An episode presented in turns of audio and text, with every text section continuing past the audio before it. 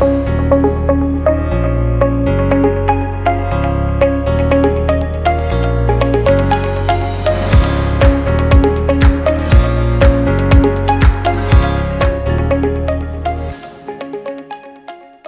mi familia, les habla Francis Hueso dándoles la bienvenida al podcast Piedra Angular presentado por Global Grace Ministries. La semana pasada comenzamos una serie titulada Puertas Abiertas y comenzamos a hablar sobre algunas áreas que podríamos tener accesibles al diablo para que éste nos cause problemas. Estas puertas abiertas pueden ser lo que nos impide que dejemos de fumar, nos mantiene despiertos por la noche o nos da estrés o nos produce terrores nocturnos o puede ser la razón por las que todas las relaciones que algunas personas tienen terminen mal. Discutimos que el diablo trae dolor a nuestras vidas porque es un ladrón que miente, roba y destruye. Pero Jesús vino a darnos una vida y esa vida la vino a dar en abundancia. Por lo tanto, si estás listo para aprender acerca de las puertas espirituales, te recomiendo que tomes algo para escribir y que te prepares para tomar notas. Además, también quiero que tomen sus Biblias o sus teléfonos porque es importante que leamos la Biblia o no únicamente escuchemos a alguien leérnosla. Antes de comenzar a hablar sobre cómo cerrar las puertas, necesitamos hablar sobre lo que nos da la autoridad para cerrar esas puertas, y eso es nuestra relación con Cristo. De hecho, no creo que alguien sin una relación con Cristo pueda cerrarle las puertas de su vida al diablo. Por lo tanto, nuestro primer paso hacia la libertad es nuestra salvación. Todo creyente que ha entregado su vida a Cristo tiene autoridad sobre el diablo. Mateo 10.1 nos dice, Jesús llamó a sus doce discípulos y les dio autoridad para expulsar demonios impuros, curar todos enfermos y toda dolencia. Vaya conmigo también a Mateo 28 y vamos a leer los versículos del 18 al 19. Y dicen, entonces Jesús se acercó a ellos y les dijo, Se me ha dado toda autoridad en el cielo y en la tierra, por tanto vayan y hagan discípulos en todas las naciones, bautizándolos en el nombre del Padre, del Hijo y del Espíritu Santo. Entonces, si eres un seguidor de Jesús, eres su discípulo y por lo tanto tienes autoridad sobre todo plan del enemigo. Dicho esto, vamos a empezar a hablar de la puerta del pecado. Hablar de pecado hace que algunas personas se sientan incómodas y otras se sientan culpables. Pero lo que descubrí recientemente es que la mayoría de personas ni siquiera saben lo que es pecado. Le pregunté a un grupo de personas la definición de pecado y además de la persona que me dijo que todo lo que él hacía era pecado, el resto de ellos solo se miraron unos a otros esperando que alguno dijera algo. El diccionario define el pecado como un acto inmoral, considerado una transgresión contra la ley divina. Pero el problema con esta definición es que lo que yo considero inmoral puede ser que otra persona que esté a mi lado lo considere moral. ¿Y quién establece entonces lo que es una ley divina? Por lo tanto, la definición que voy a usar del pecado es la definición que nos da la Biblia.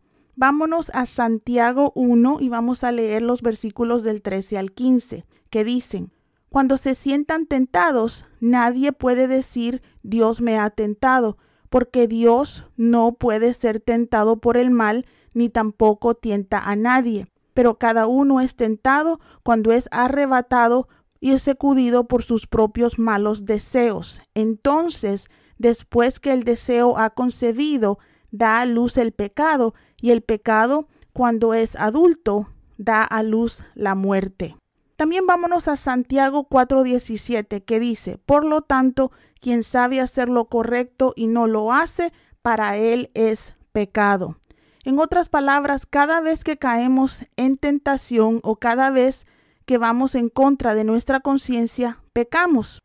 Alguien me preguntó una vez por qué el pecado es malo si se siente tan bien pecar.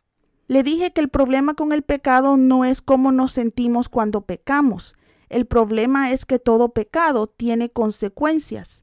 La Biblia nos dice que la paga del pecado es muerte. Por eso Dios no quiere que pequemos.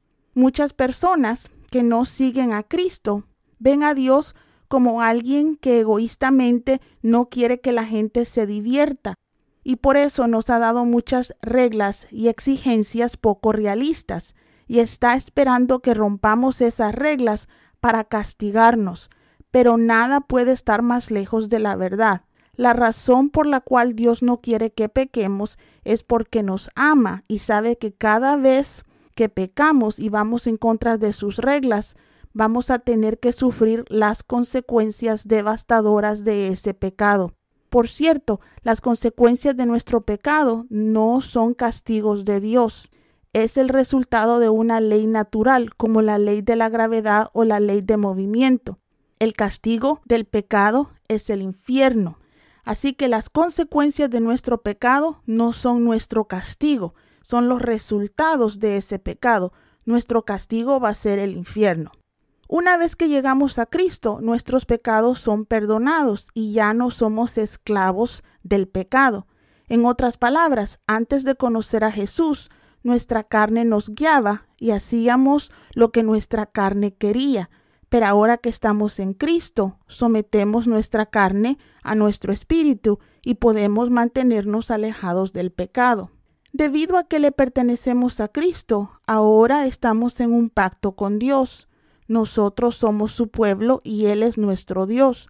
Por lo tanto, podemos apropiarnos de la vida abundante que Jesús vino a darnos. El problema con eso es que a veces olvidamos lo que significa estar en un pacto con Dios. Vayan conmigo a Génesis capítulo 17 y vamos a leer los versículos 8 y 9, que dicen, y les daré a ti y a tu descendencia toda la tierra de Canaán, donde ahora vives como un extranjero. Será posesión de ellos para siempre, y yo seré su Dios.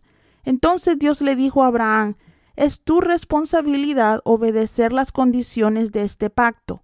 Tanto como tú como tus descendientes tendrán esta responsabilidad de por vida. Como saben, el pueblo de Israel fue el pueblo que Dios eligió como suyo. Este hizo un pacto con ellos, más que todo con Abraham, y le prometió que mientras guardaran sus mandamientos, él sería su Dios. En otras palabras, estarían bajo su protección. Pueblo de Dios, sabemos que el Dios al que servimos es fiel. Él no miente, Él cumple sus promesas, pero al mismo tiempo también es justo y espera que nosotros cumplamos nuestra parte del pacto. Como sabemos, cada vez que Israel no guardó los mandamientos de Dios, sufrió. Quiero que noten algo. La bendición de Dios para su pueblo fue condicional. Esta bendición no es incondicional. En otras palabras, sus bendiciones para ellos dependían de su obediencia a Dios. Después de la muerte y resurrección de Jesucristo, nosotros las personas que no formamos parte del pacto de Abraham, fuimos bendecidos para entrar en un nuevo pacto. Ahora la iglesia de Jesús es el pueblo de Dios. Y aunque ya no vivimos bajo la ley de Moisés como lo hicieron los israelitas, porque ahora vivimos bajo la gracia, eso no significa que no podamos romper nuestro pacto con Dios. Segunda de Corintios capítulo 7 versículo 1 dice, Por tanto, teniendo estas promesas, queridos hermanos, purifiquémonos de todo lo que nos contamina el cuerpo y el espíritu, perfeccionando la santidad por reverencia a Dios. Dios espera que vivamos en santidad. Él todavía espera que nos separemos del mundo y vivamos de acuerdo a la Biblia. Cuando no lo hacemos, pecamos, y aunque vivimos en la gracia, todavía tenemos que pagar las consecuencias de nuestro pecado. Cuando nosotros los hijos de Dios vivimos en pecado, abrimos una puerta de nuestra vida para que el diablo pueda entrar en ella y traernos dolor. Piénselo, ya que somos el pueblo de Dios y el diablo no tiene derecho a hacernos nada porque somos bendecidos por Dios, la única forma en que el diablo nos puede asaltar es si nosotros le damos lugar. En otras palabras, si nosotros abrimos las puertas de nuestra vida para que Él entre en ella. Eso, hijo de Dios, no es la voluntad de Dios para nosotros. Algunos de nosotros vivimos como el mundo, pero esperamos que Dios bendiga nuestras vidas desordenadas. Pero hijo de Dios, Dios es un Dios de orden, no bendice el pecado. Después de graduarme de la escuela bíblica, comencé una iglesia en español en el sur de California. La mayoría de las personas de mi congregación eran inmigrantes, eran gente maravillosa. Un domingo estaba enseñando a mi congregación sobre las bendiciones del diezmo y al final del servicio un visitante me pidió que orara por él porque estaba desempleado. Me agradeció la enseñanza y me dijo que ese día había decidido darle al Señor sus diezmos. Al día siguiente vino a la iglesia, pidió hablar conmigo y me dio una bolsa con 76 dólares y algo de cambio. Me dijo que traía sus diezmos para que yo los bendijera. Le dije lo feliz que estaba de cómo Dios hubiera respondido nuestras oraciones tan pronto, porque era un milagro que haya encontrado un trabajo tan rápido. Procedió entonces este señor a decirme que no había encontrado trabajo, que lo que había hecho era robar un establecimiento que en inglés se llama 7-Eleven, que son como unas tiendas, y quería que Dios bendijera el fruto de su trabajo. Obviamente mi trabajo iba a ser largo con este nuevo Hijo de Dios, pero me complace informarles que eventualmente cambió su forma de ser. Les estoy contando esta historia porque algunos de nosotros quizás no estemos robándole a la gente pidiendo a Dios que bendiga nuestro trabajo. Pero sí, a lo mejor estamos viviendo en pecado esperando que Dios bendiga nuestras vidas. Si nosotros no guardamos nuestra parte del pacto, ¿por qué esperamos que Dios cumpla con su parte? Pueblo de Dios, muchos de nosotros podemos orar y orar para que Dios nos libere de diferentes problemas, pero esos problemas simplemente van a aumentar. No es que Dios no escuche nuestras oraciones, a veces todo lo que tenemos que hacer es cerrar la puerta del pecado de nuestras vidas. ¿Cómo hacemos eso? Lo hacemos arrepintiéndonos de nuestro pecado. Una vez que hagamos eso, podemos tomar la autoridad que Dios nos ha dado en contra del enemigo y cerrar esa puerta a nuestras vidas. Amigo mío, acuérdese que todo lo que rompe la ley divina es pecado. No hay pecados grandes o pecados pequeños. A veces huimos de los pecados sexuales, pero permitimos que la ira o el orgullo o la falta de perdón gobiernen nuestras vidas. Vivimos en un mundo que no tiene brújula moral. Ahora llamamos a lo bueno malo y a lo malo bueno. No recuerdo cuándo fue la última vez que escuché a un pastor hablando con su iglesia sobre santidad. Pero mis queridos amigos, la Biblia no cambia porque nosotros hemos cambiado. Lo que era pecado hace mil años sigue siendo pecado ahora en los ojos de Dios, y ese pecado sigue atrayendo las mismas consecuencias que atraía hace mil años. No podemos mantener al diablo fuera de nuestras vidas si tenemos una puerta abierta de par en par para él al vivir en pecado. Por lo tanto, si hay pecado en su vida, arrepiéntase mi hermano y pídale perdón a Dios. Pero antes de hacerlo, debes saber que el arrepentimiento no es sentirse mal por nuestro pecado y volver a cometer lo mismo. Arrepentirse significa que comprendemos que hemos quebrantado la ley de Dios. Este conocimiento nos lleva a confesar nuestro pecado y a pedirle a Dios que nos ayude a dejar completamente ese pecado significa huir de lo que está mal y nunca volver a hacerlo. Al hacer eso, estará cerrando la puerta del pecado en su vida. Una vez haya hecho esto, le garantizo que el Espíritu de Dios le va a ayudar a mantenerse alejado de ese pecado. Hijo de Dios, ser cristiano y vivir en pecado es como caminar en medio de un camino, es como caminar a media calle. No disfruta su vida ni peca libremente porque vive bajo culpa, ni disfruta los beneficios de una vida bendecida por Dios porque está en pecado. Eventualmente todos los que caminan a media calle terminan atropellados. Si está listo para cerrar la puerta del pecado en su vida, haga esta oración conmigo. Dios Padre, te doy gracias por tu amor y tu misericordia. Reconozco hoy que he pecado contra ti. Te confieso mi pecado y de todo corazón, diga, de todo corazón me arrepiento de ello.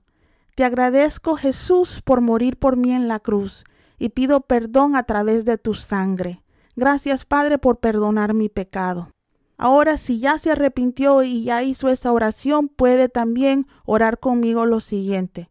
En el nombre de Jesús, ahora Satanás, cierro la puerta de mi vida que ese pecado había abierto.